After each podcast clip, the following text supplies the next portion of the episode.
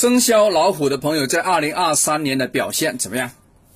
哎呀，大家在前面已经听到非常多生肖了啊。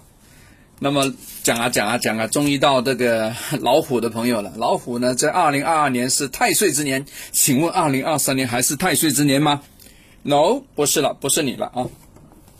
那么你碰到的神煞是什么？你碰到是病符，碰到是末月，碰到的是王神啊。哎，这都不好的呢，黑色的呢，对不对？有没有红色的？有没有比较喜气洋洋的星星呢？没有，一个都没有啊。No one，no more，没有。我的天呐！也就是说，属虎的朋友呢，其实在二零二三年呢，还是有点心有戚戚焉哦。啊，要注意哦。呃，第一个病符，病符是生病的符号啊。病符是代表什么？代表容易生病喽，对吧？代表给你一个单子，那个单子是病单，对吧？要请假的病单啊。如果是官服呢，就是非；病服呢，代表呢你马上要啪嚓一下子就躺下去那种啊。这个注意哈。也就是说，呃，你在二零二三年做事业的时候啊，要注意不要乱来啊，不要拼得太紧了。拼得太紧的话呢，你可能真的是跟犯本命太岁一样的严重啊！所以呢，要让啊，给你的感觉就是样一样啊，样一样的，就是让你自个可以在工作的时间点可以休息一下，可以回血啊。末月呢，代表你可能要经常去新的地方啊，去办事情啊，去推展你的产品啊，去完成你的任务啊啊，可能。啊，另外一个角度来说，你要换地方、换工作、换环境的意思，可能你在车上兜兜转转的，可能你在不同的地域里面飞来飞去都有可能啊。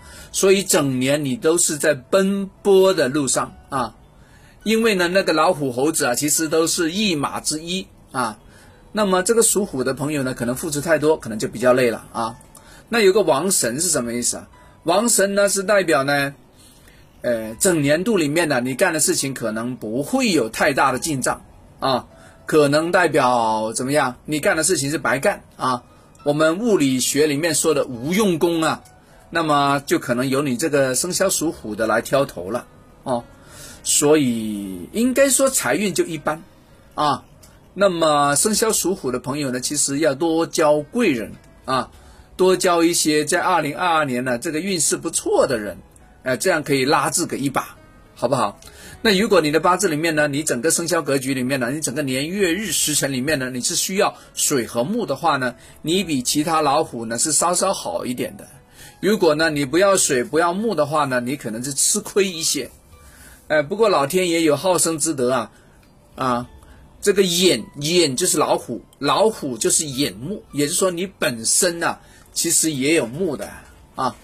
如果你自己的八字格局里面需要木的话呢，你这个生肖老虎呢，其实代表有长辈贵人。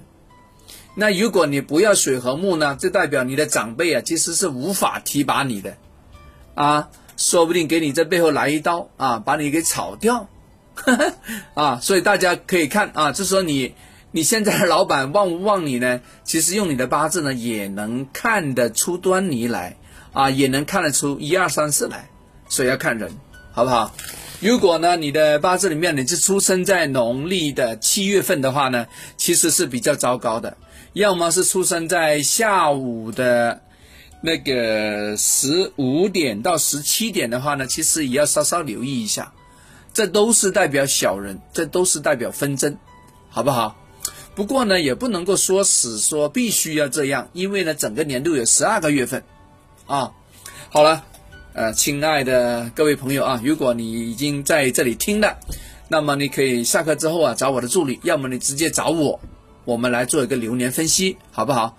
如果你本来已经加了我的微信号的话，你直接来问事就可以了啊，加我微信，好不好？OK，好，希望大家都可以做一个流年分析。